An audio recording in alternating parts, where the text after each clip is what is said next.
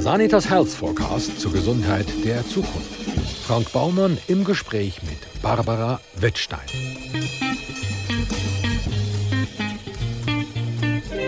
Barbara Wettstein-Ling ist Fachärztin für plastische, rekonstruktive und ästhetische Chirurgie. Sie studierte an der Université de Strasbourg Medizin. Ihre Hauptaufgaben während der Spezialausbildung am Universitätsspital Basel waren unter anderem die rekonstruktive Brustchirurgie, die Dermatochirurgie und Behandlung von Hauttumoren sowie die rekonstruktive Mikrochirurgie und die ästhetische Chirurgie. Barbara Wettstein bildete sich unter anderem in Brasilien weiter, sowie beim weltbekannten Schönheits- und Intimchirurgen David Matlock in Los Angeles. Barbara Wettstein, warum lassen sich Frauen im Intimbereich operieren? Also die Frage ist, warum nicht eigentlich? Äh, man lässt eben ganz viele Sachen operieren, oder?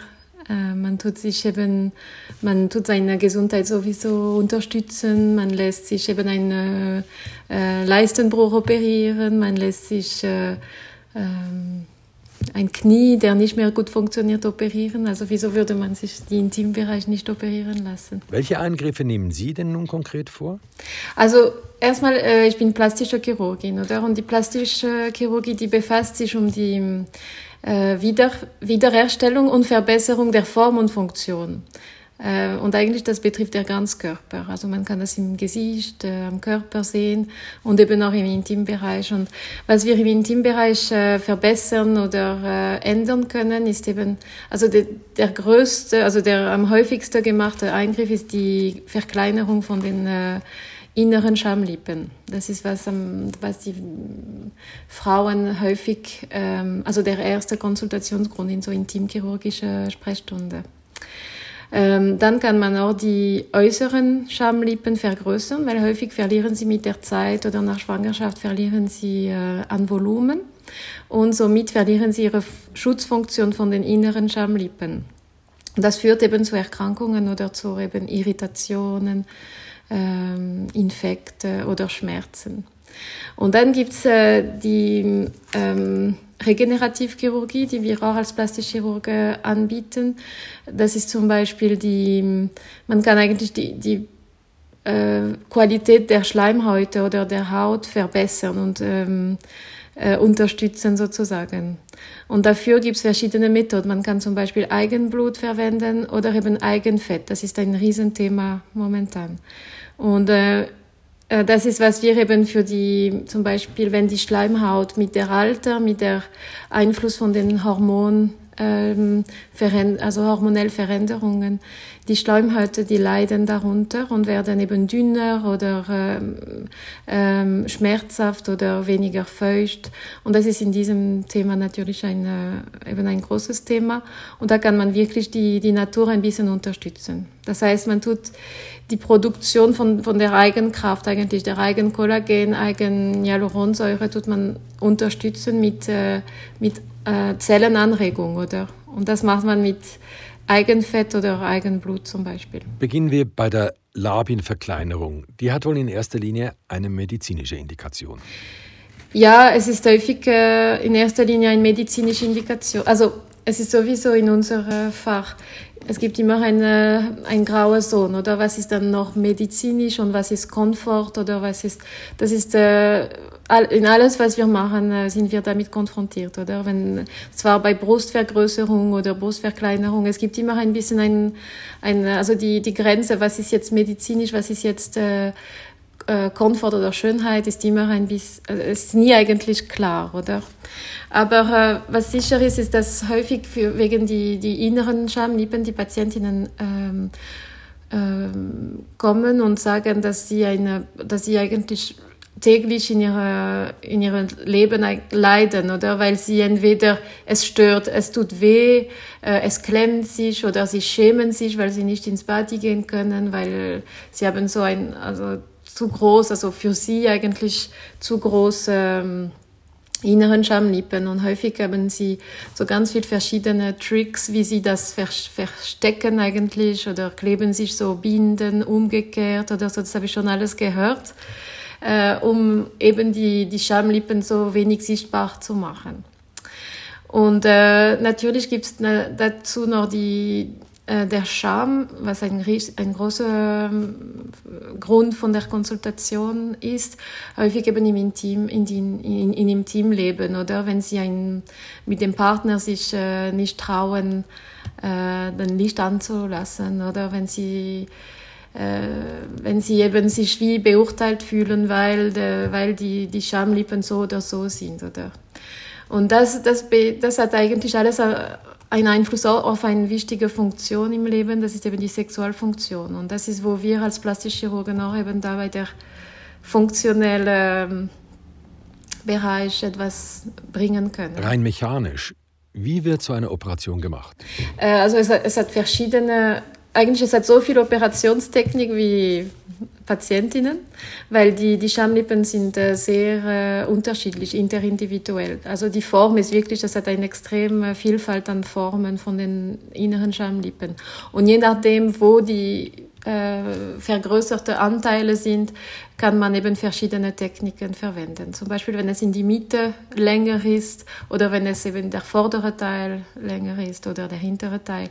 Ähm, da verwendet man verschiedene Techniken. Aber ja, grundsätzlich man, man, man äh, äh, zeichnet und schneidet. Aber es, natürlich wollen wir auch nicht ähm, äh, schädigen und vor allem wir wollen nicht, äh, dass die Funktion von den Schamlippen komplett verschwindet. Das heißt, man tut sie nicht ganz entfernen.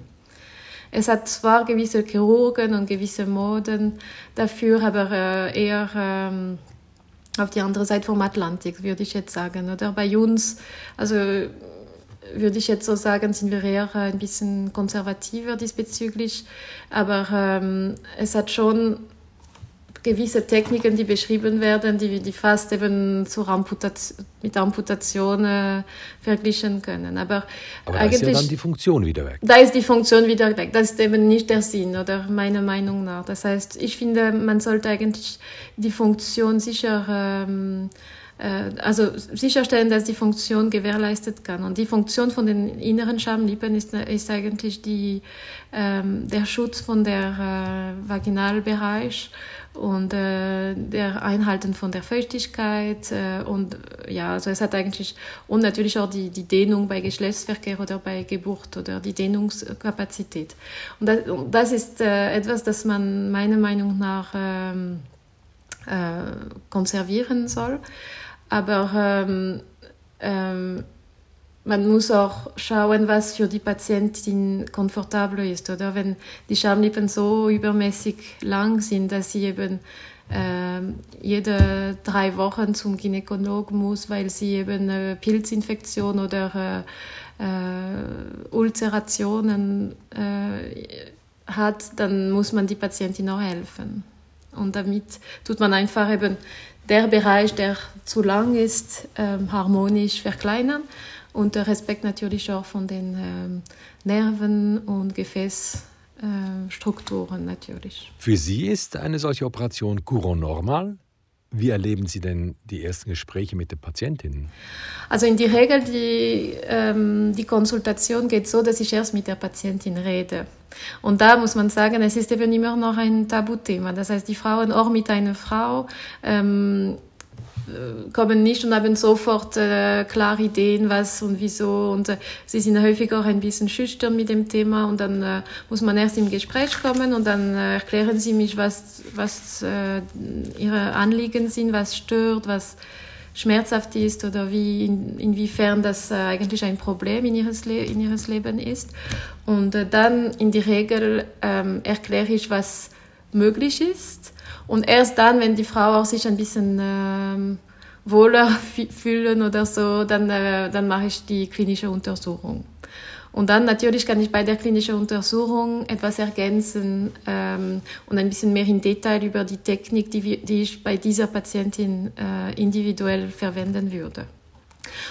Und häufig eben kommt im Gespräch so, die, die Patientinnen kommen zum Beispiel wegen Verkleinerung von den inneren Schamlippen und dann im Gespräch äh, ergibt sich, dass eigentlich anderen Themen ähm, besprechen werden könnten. Oder dass zum Beispiel äh, äh, häufig ist die, sind die, die inneren Schamlippen ähm, in Beziehung zu der äußeren Schamlippen zu, zu groß. Das heißt, wenn die äußeren Schamlippen sich komplett äh, äh, verkleinern oder äh, von äh, der komplett Volumen verloren haben, äh, dann muss man das auch äh, berücksichtigen und dann eventuell äh, nur oder zusätzlich eine Vergrößerung, zum Beispiel mit Eigenfett oder mit, äh, mit Hyaluronsäure von den äußeren Schamlippen, sodass der Schutz und eigentlich die Funktion äh, von der inneren Schamlippen äh, wieder gewährleistet wird.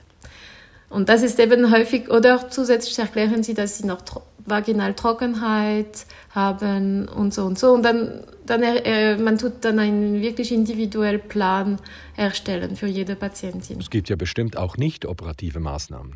Es gibt auch nicht operative Maßnahmen, ähm, äh, zum Beispiel äh, um das Thema vaginal, äh, also vaginal ähm, Gesundheit sozusagen. Also man kann zum Beispiel mit Radiofrequenz auch die, die Kollagenproduktion stimulieren und die Mucosa, vom, also die Schleimhäute von der äh, Vagina etwas ähm, verbessern.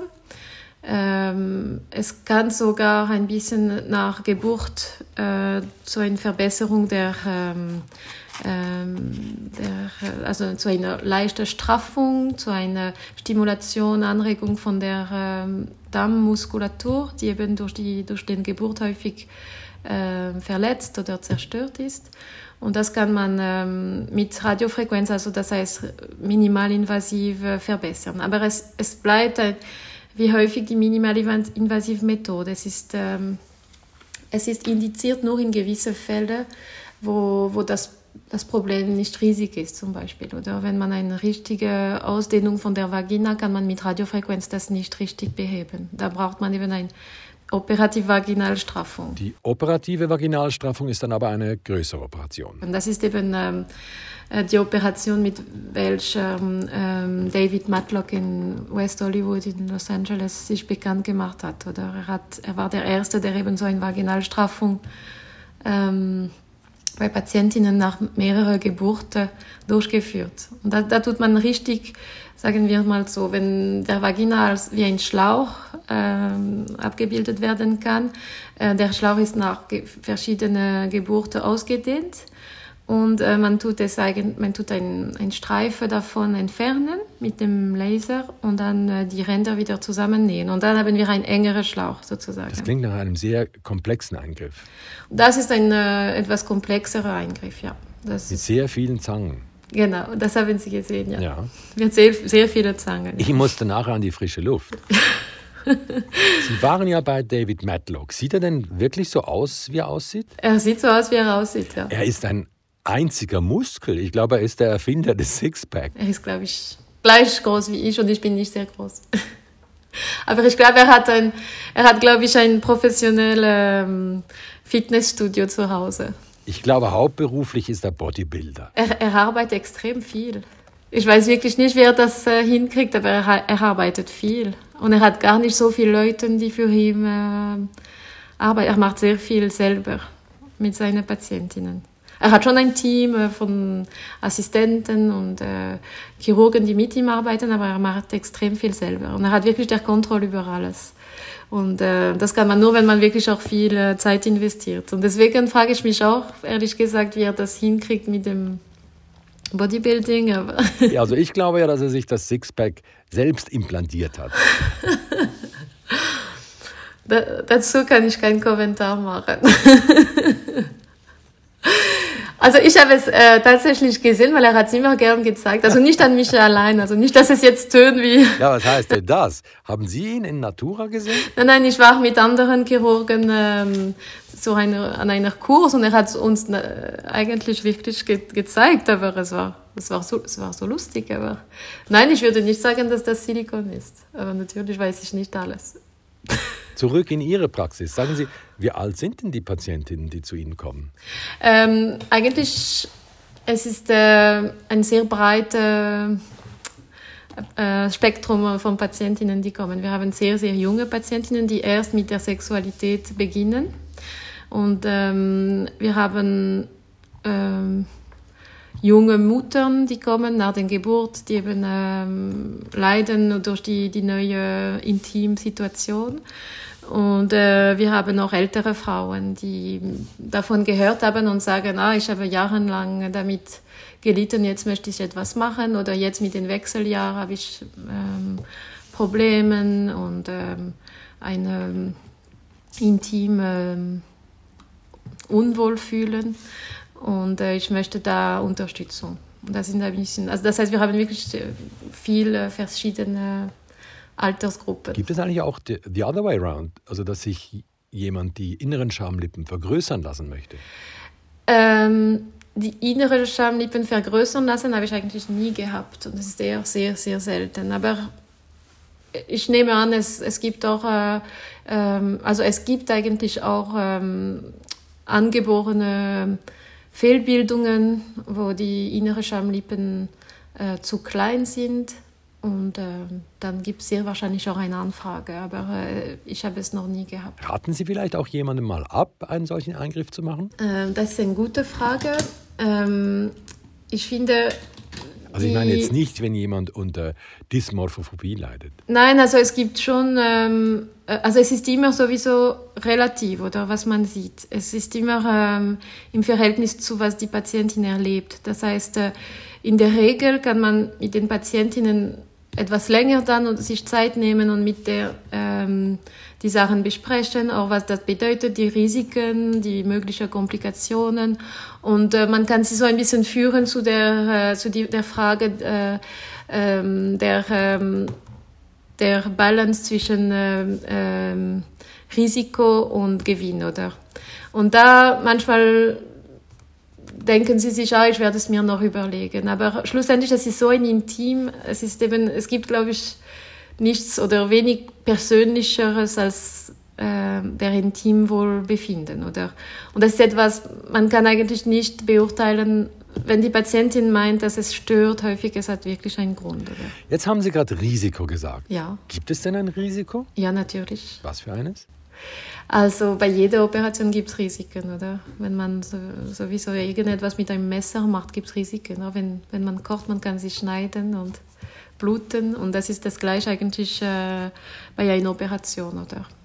Äh, wenn man, es kann bluten, es kann sich entzünden, es kann zu Wundheilungen, Wundheilungsstörungen kommen und so. Das heißt, es gibt also jede also Eingriff. Die postoperative Phase ist sehr wichtig. Ja, genau. Ja. Und es gibt natürlich auch ähm, die Möglichkeit, dass Patientinnen eine Überempfindlichkeit im Bereich der Narbe haben. Es ist sehr, sehr selten, aber es ist äh, durchaus möglich. Und das muss man immer äh, ganz gut, das ist wirklich ein sehr wichtiger Punkt oder ähm, bei den Gesprächen.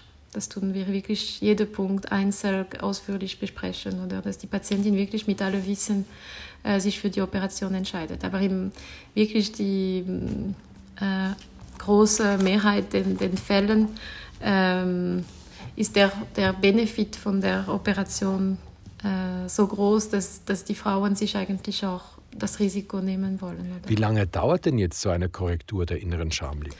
Ähm, ja, ich weiß, ich weiß, es ist unterschiedlich, aber grob. Ja, es ist unterschiedlich, aber äh, ja, circa ähm, also zwischen äh, 20 Minuten und, äh, und ein bisschen mehr als eine Stunde, je nachdem eben, ob zum Beispiel die äh, Klitorishaube auch reduziert werden muss und äh, ja, je nach, auch je nachdem, wie wir das machen. Oder häufig, wenn wir es in Lokalanästhesie machen, dauert es ein bisschen länger.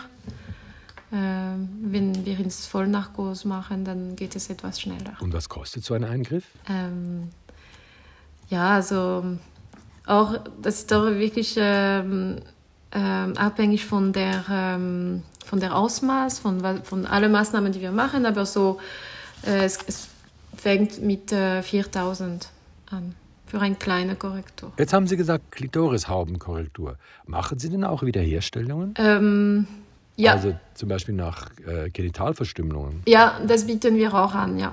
Häufig ist eben bei, bei ähm, Ritual ähm, Genitalamputation wird eigentlich ähm, der Klitoris gekürzt und dann kann man den ähm, wieder wie sichtbarer, also accessibler machen, sodass es wieder zu einer klitoridalen äh, Erregbarkeit kommt. Das kann man, das macht man auch, ja. Aber der Klitorishaube, wenn wir den reduzieren, eben häufig ist er ganz gedeckt und äh, die Frauen haben auch ähm, Schwierigkeiten, eben ähm, äh, äh, klitoridale Orgasmus zu erreichen. Und da kann man, wenn man, also häufig ist das, ist der, die Klitorishaube auch verbunden mit den Schamlippen. Und wenn die äh, übermäßig lang sind, dann ist häufig die Klitorishaube auch. Und, ähm, und das, wir sorgen auch natürlich für ein harmonischeres Ergebnis am Schluss. Dann müssen wir natürlich, wenn wir die Schamlippen verkleinern, müssen wir häufig auch beim Klitoris etwas ähm, verkleinern. Bei der Haube. Stellen Sie eine Zunahme der Operationen im Intimbereich fest? Ja, weil es wird äh, immer mehr, also es ist ein äh, sehr populäres Thema in ähm, äh, zwar also in die Frauenzeitschriften zum Beispiel, das ist jetzt äh, zunehmend äh, ein Thema und auch ähm, eben, Sie haben mich auch über das Thema kontaktiert und äh, es gibt wie eine, eine Art Bewusstsein, der, mehr, äh, der, der, der wächst eigentlich über dieses Thema. Weil früher hat man einfach akzeptiert die Kondition, dass man zum Beispiel, wenn man Kinder hat, äh, Schwierigkeiten hat in dem Teambereich, man hat, man hat einfach das akzeptiert, dass wir damit leben. Und jetzt weiß man immer mehr und äh, je mehr die Frauen das wissen, desto mehr sie, sie sich denken, ah, das könnte mich auch äh, interessieren. Dann sieht man wirklich tatsächlich ein, ein Thema. Auch im Bereich plastischer Chirurgie, also ästhetischer Chirurgie, es ist äh, der am schnellsten wachsende ähm, Bereich über die letzten zehn Jahre, so auch ökonomisch. Natürlich, es sind äh, Operationen, die äh, für, für, äh, also für die einfachsten oder äh, wenig zeitaufwendig sind und mit der extrem großen Patientenzufriedenheit. Und das ist eben natürlich, äh, deswegen wollen dann ganz viele Ärzte oder, oder so sich da ausbilden und das auch äh, anbieten. Wo spezialisiert man sich denn auf diesem Gebiet? Kann man das auch in der Schweiz machen oder muss man zu unserem Freund, dem Bodybuilder, gehen? Also man, kann, man wird natürlich auch ausgebildet in die Schweiz, zum Beispiel als in die Ausbildung für äh, plastische Chirurgie und ich nehme auch noch für äh, Gynäkologie. Ähm, natürlich ist das, ist das ein ein Thema und man wird so in, den, in, in die Ausbildungsstelle ausgebildet.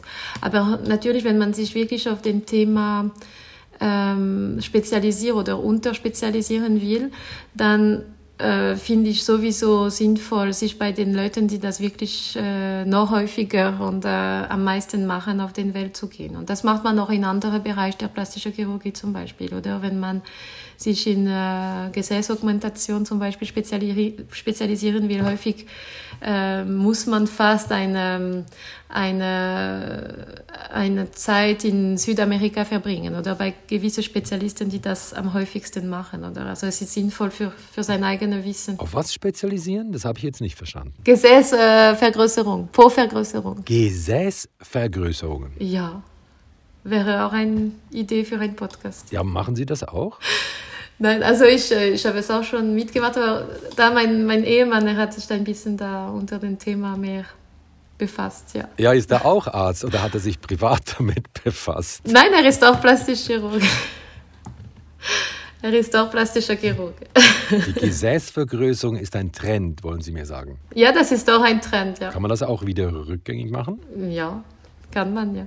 Aber häufig wird es nicht rückgängig gemacht. Nun sind die Operationen im Intimbereich ja nicht nur ein Tabuthema, sondern gerade auch im gesellschaftspolitischen Kontext, insbesondere von feministischer Seite, auch umstritten.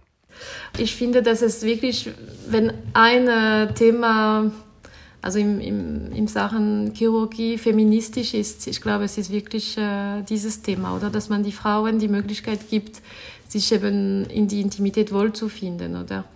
Und, äh, und es hat eben gewisse feministische ähm, ähm,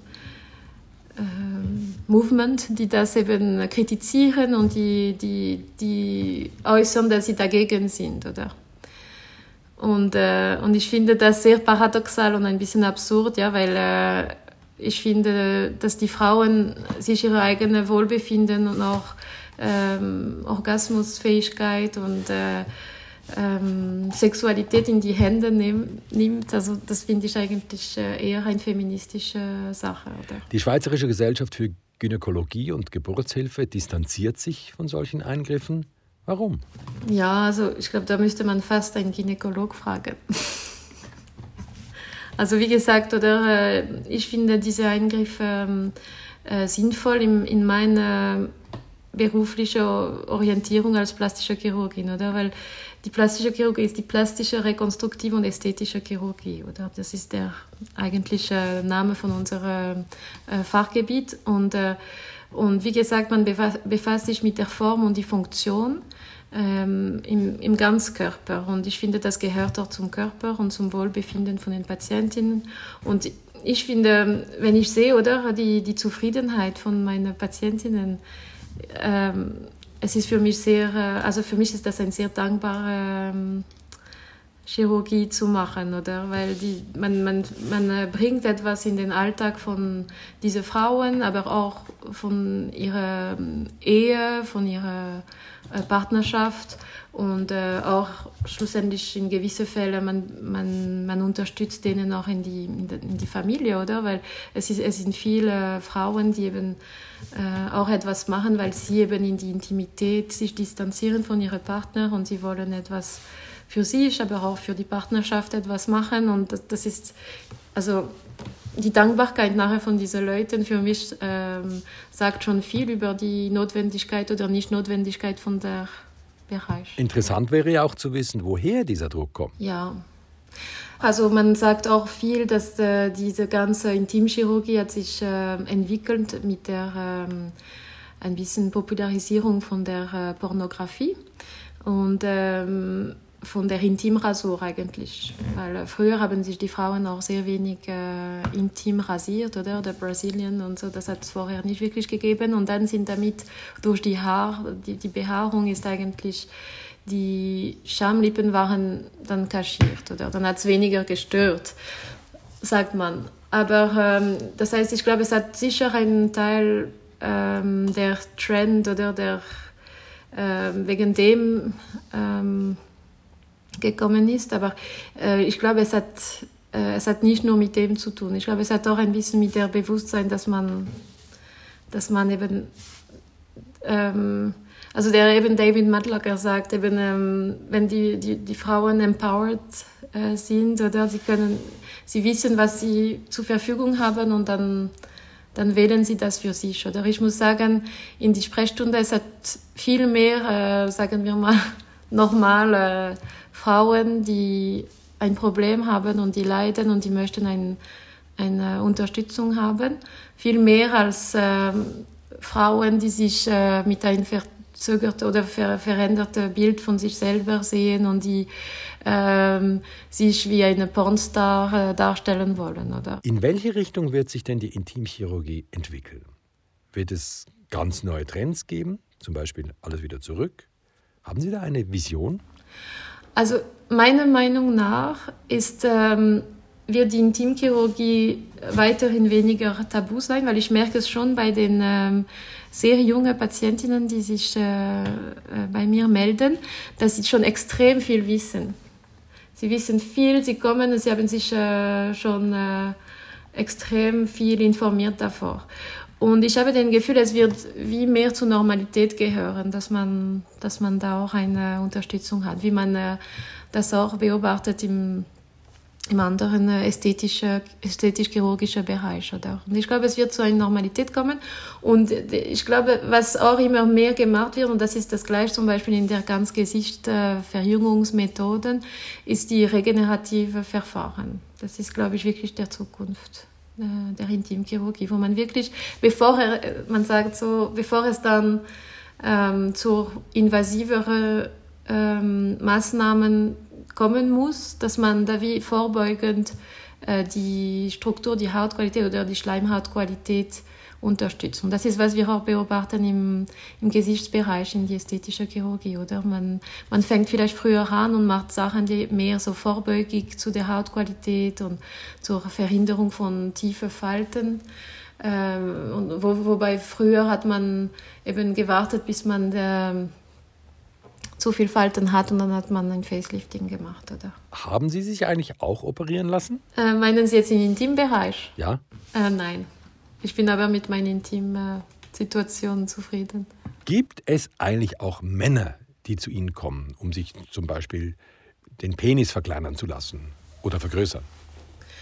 Ähm, es hat äh, Männer, die für, äh, wegen dieses Thema äh, konsultieren, aber am meisten gehen sie eher bei meinen männlicheren Kollegen. Es ist ein Thema, wo die Männer sich wirklich wohler bei einem Mann finden. Das ist klar, aber das wird auch gemacht. Es wird auch gemacht, ja. Auch Vergrößerung. Also jetzt, ich habe sehr, sehr selten männliche Patienten. Das ist dann quasi eine Operation am offenen Hirn, wenn man davon ausgeht, dass der Mann mit dem Penis trinkt. ja, kann man so sagen. Barbara Wettstein.